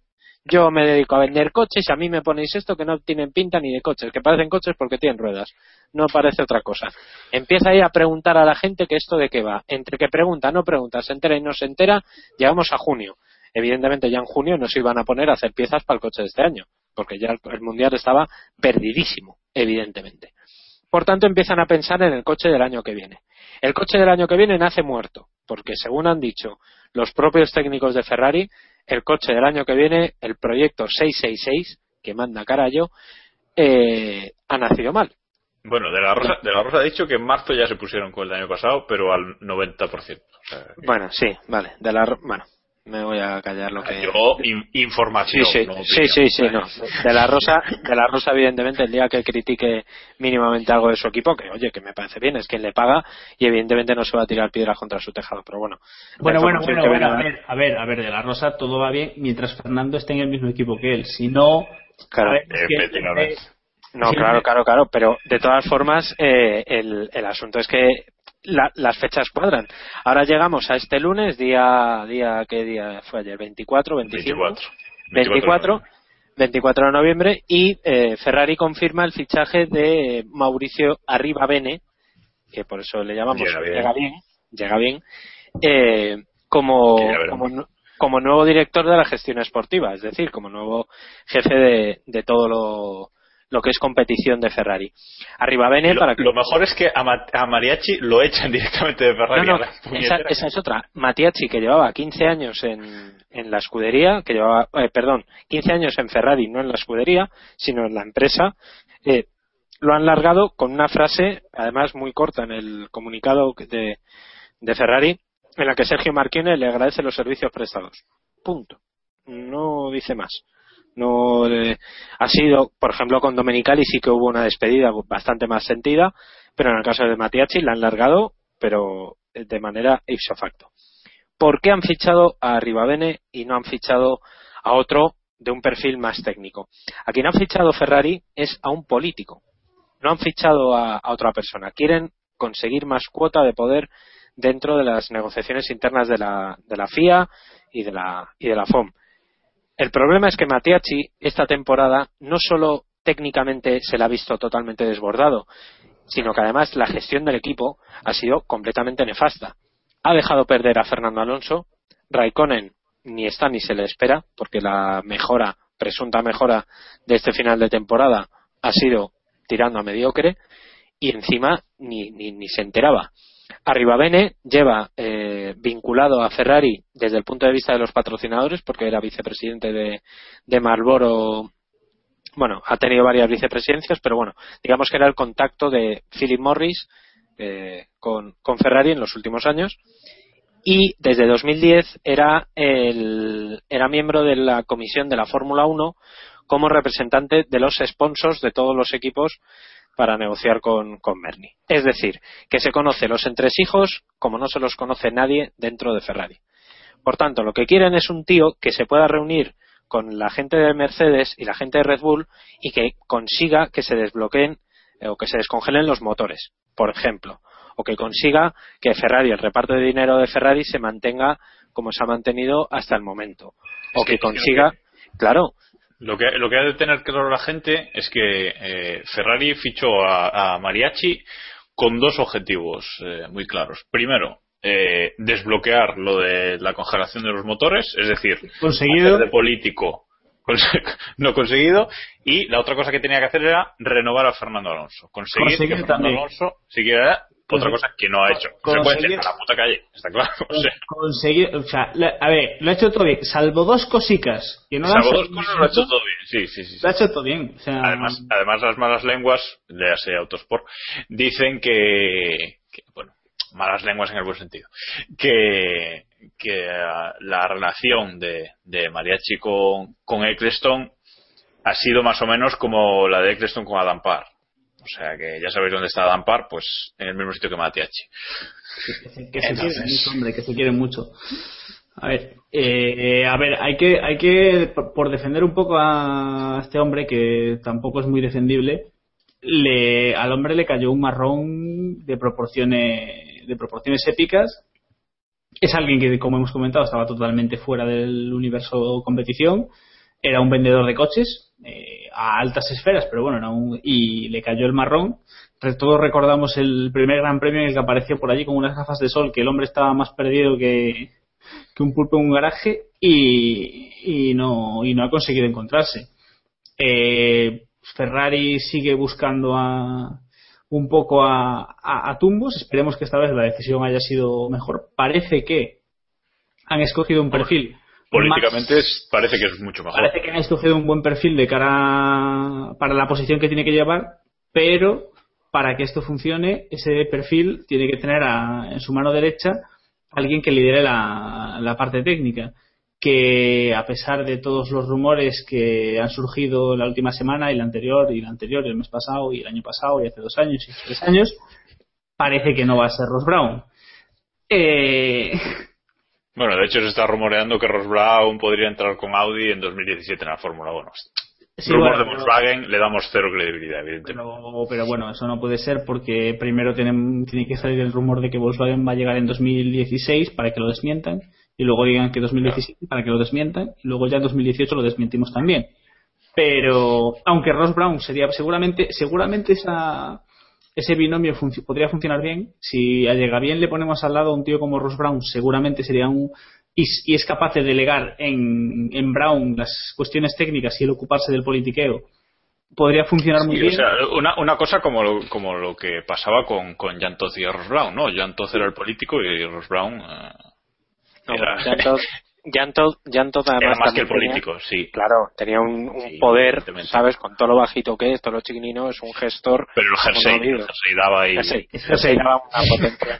El daba- Sí, no, esperemos, esperemos ver arriba Bene con G6 en todos los grandes premios. Correcto. Eh, bueno, vamos a, a dejar a, a Ferrari atrás si queréis. No sé si quieres comentar algo más, Diego.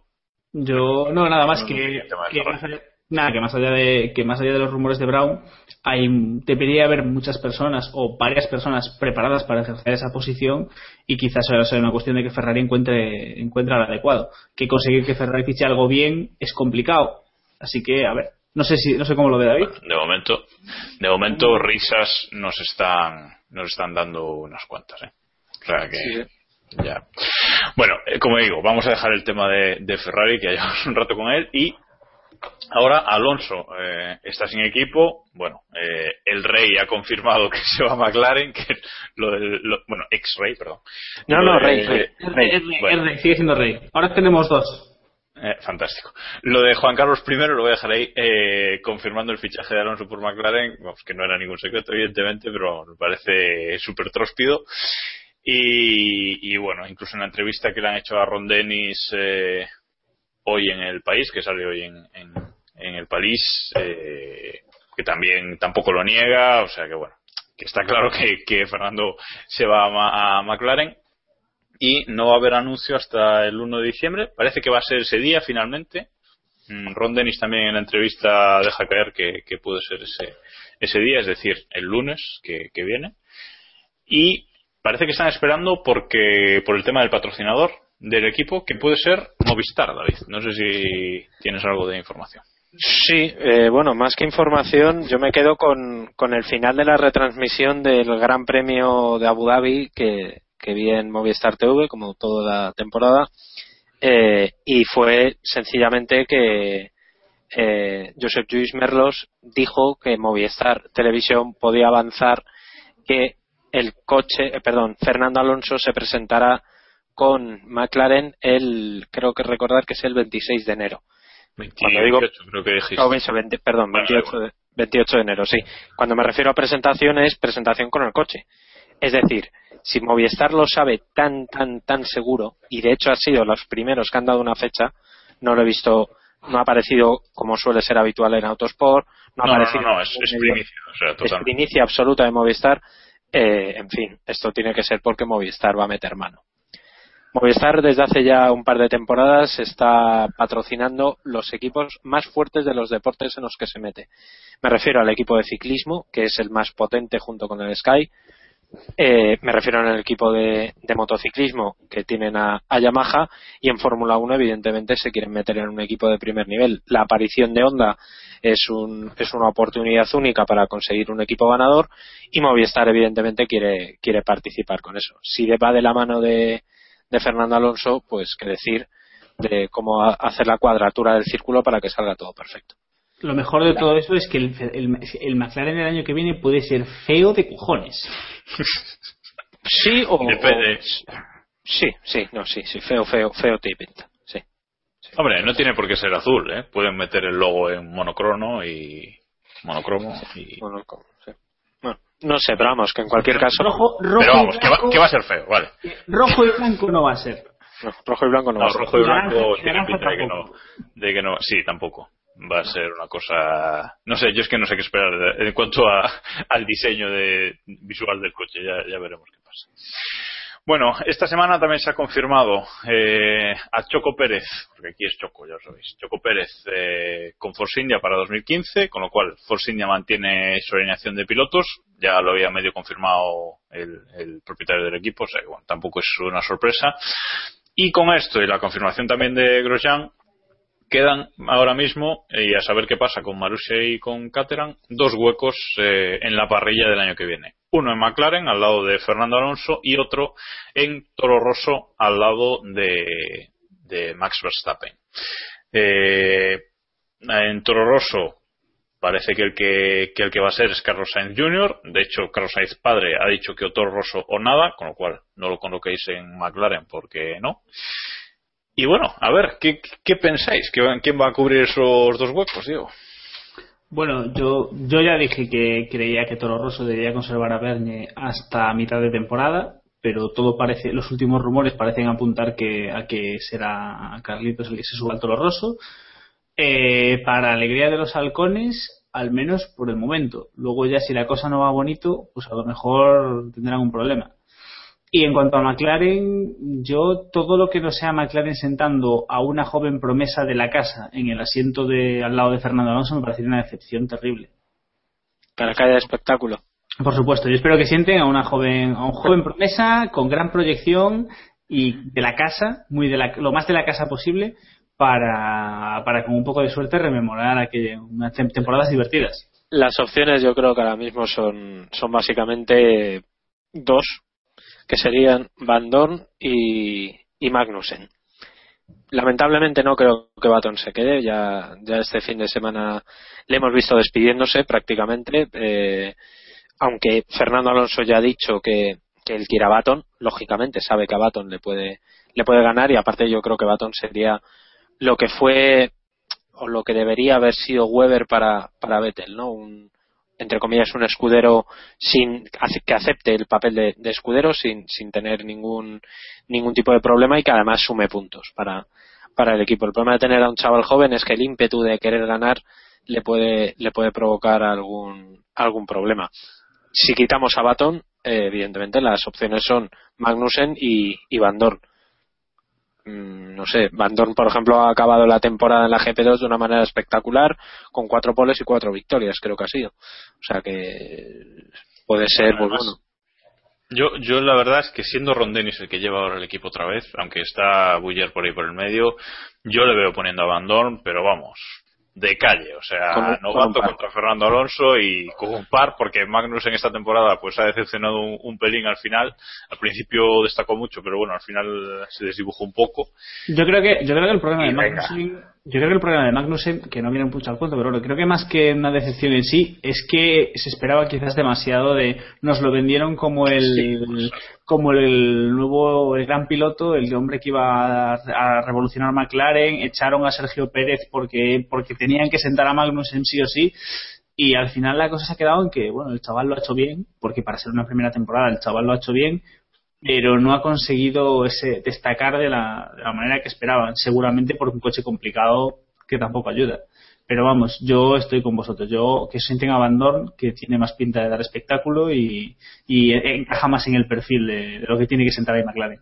Dicho, dicho lo cual, yo, eh, en lugar de, o sea, yo si fuera el jefe de equipo, yo situaría a Magnussen antes que a Van Dorn, ¿eh?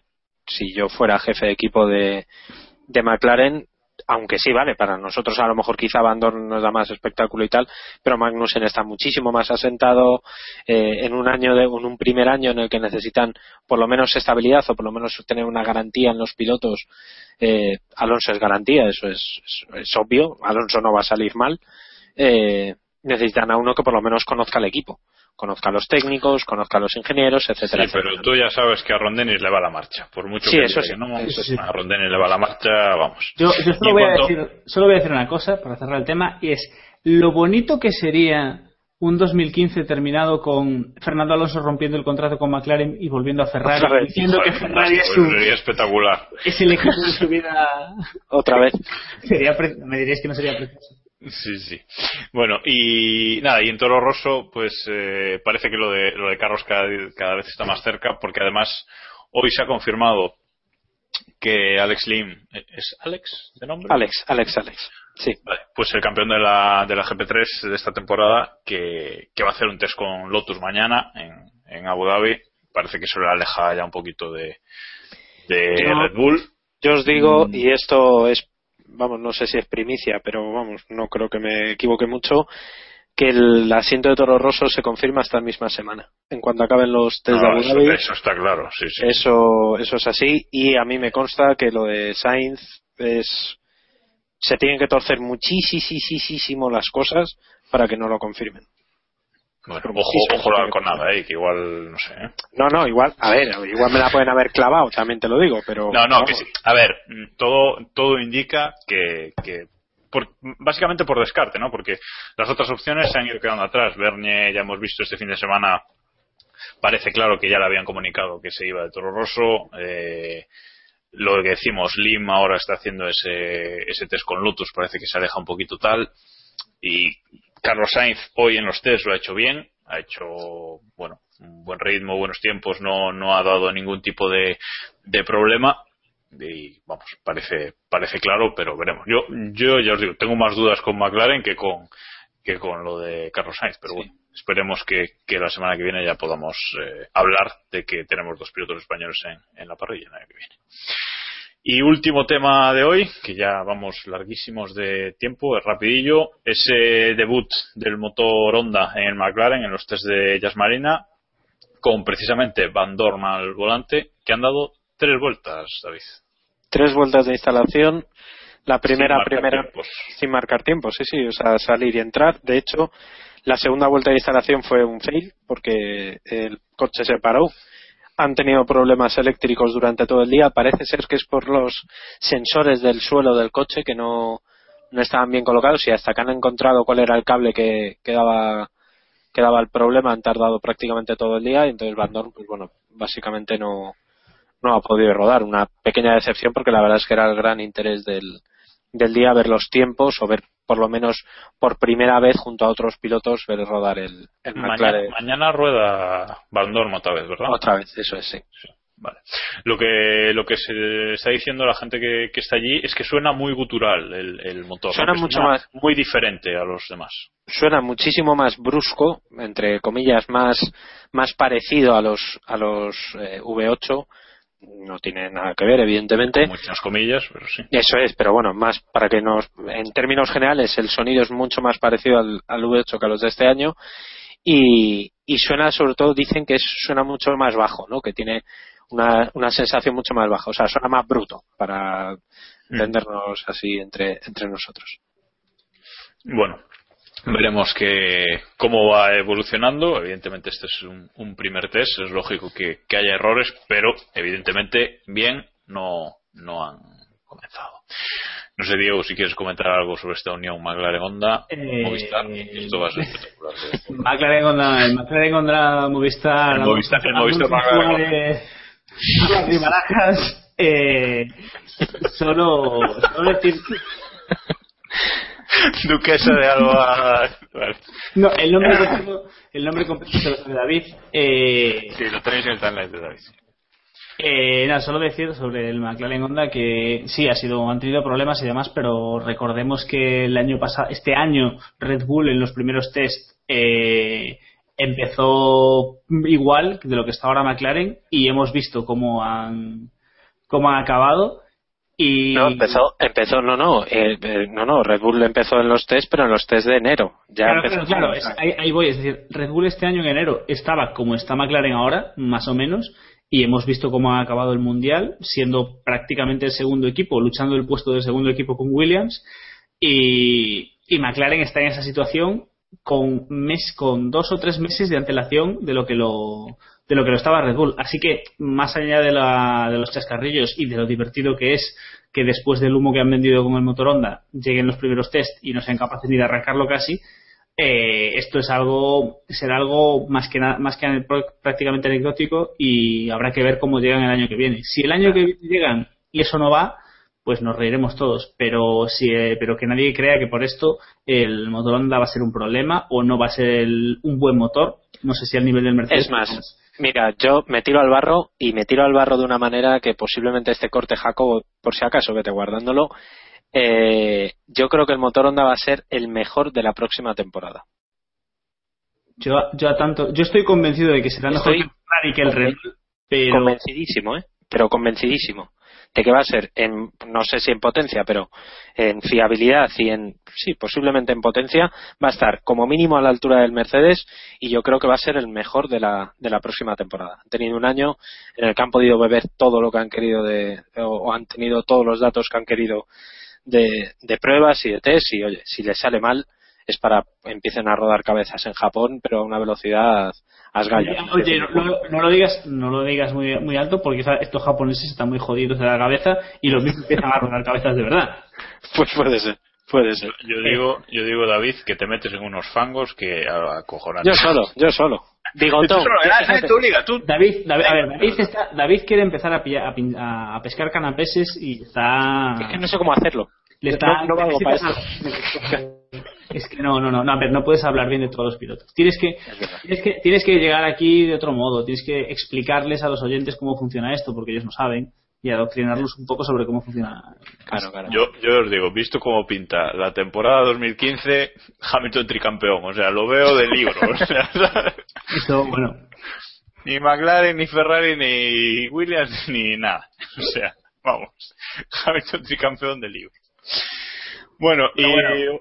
Lo vamos a dejar aquí, si queréis, Sí, sí, porque sí. hoy Sí. estábamos tres solo, pero nos han debido dar lengua para merendar o algo, porque madre mía. Bueno, eh, os recordamos nuestros métodos de contacto.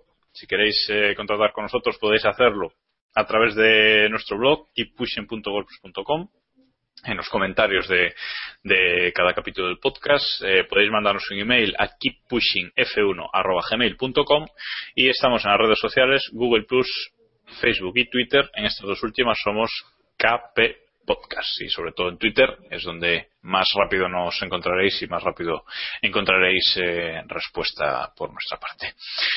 Nada más, eh, un final de temporada bien, que no, no ha estado mal. Eh, gracias por estar aquí una semana más, David, Diego. Gracias a ti, guapísima. gracias a ti, hombre, y un saludo a Iván y a, y a Héctor, que se les ha echado de menos. Y no hemos podido, finalmente parece que no ha nevado en Abu Dhabi, pero bueno, todo puede llegar. Bueno, todo pues andará que aún hasta el 1 de diciembre hay, hay tiempos, ahí la cosa. Bueno, eh, este no va a ser el último episodio de, de la temporada. No sabemos si volveremos la semana que viene o la siguiente, pero bueno, haremos un repaso general de, de toda la, la temporada. Ya os decimos, igual la semana que viene no, si es para la siguiente, pero habrá ese, ese repaso. Y nada, hasta entonces os dejamos con la canción preferida por todos nuestros oyentes tras el temazo que os dejamos para acabar la semana pasada. Esta semana volvemos con el Just Drive de Alistair Griffin. Así que gracias una semana más a todos por escucharnos y ya sabéis, keep pushing. The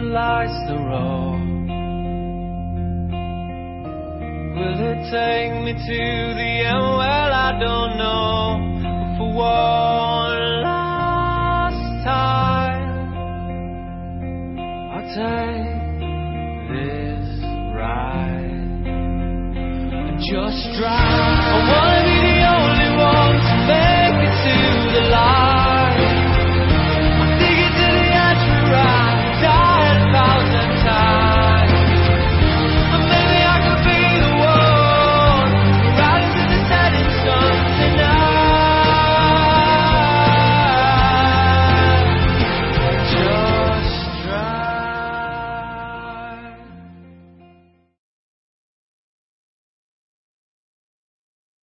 Yo, Eh, yo os digo una cosa del año que viene. Yo creo que pueden pasar dos cosas. O, o Richie nos la lía y gana el campeonato, o Red. Bull, o Red Bull se confirma como el nuevo Benetton y ya se hunde de todo y a tomar por culo.